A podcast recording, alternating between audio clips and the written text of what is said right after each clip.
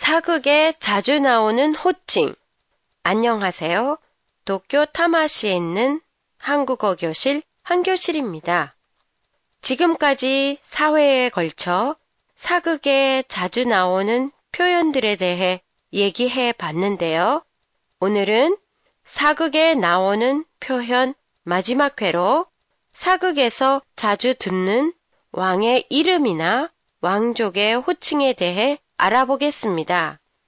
사극을 보고 있으면 임금을 부를 때 쓰는 호칭에 주상, 주상 뒤에 전하를 붙여 주상전하라고 부르거나 그냥 전하라고 부르기도 해요.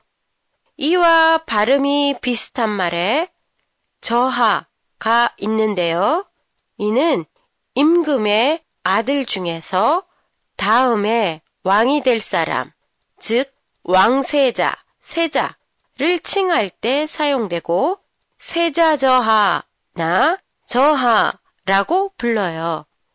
조선 시대의 왕들의 이름 끝에 종, 조, 군이 붙는데요.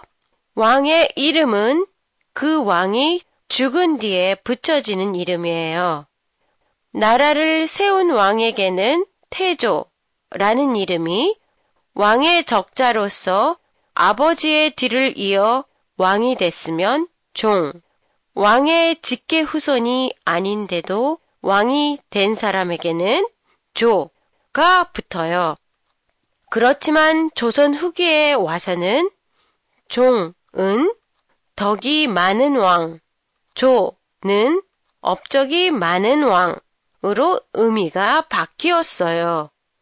예를 들면 드라마 이산의 주인공 정조는 이루어 놓은 업적이 많아서 조가 뒤에 붙은 거예요.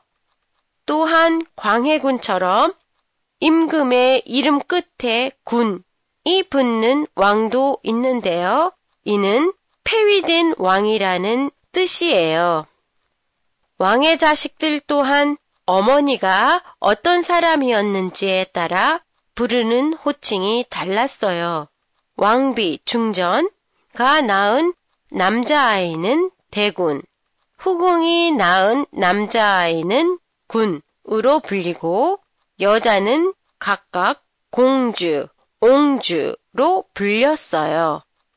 한 교실의 페이스북 누구나 보실 수 있습니다. 팟캐스트에 대한 설명과 몇 가지 예가 실려 있으니까 참고로 하세요.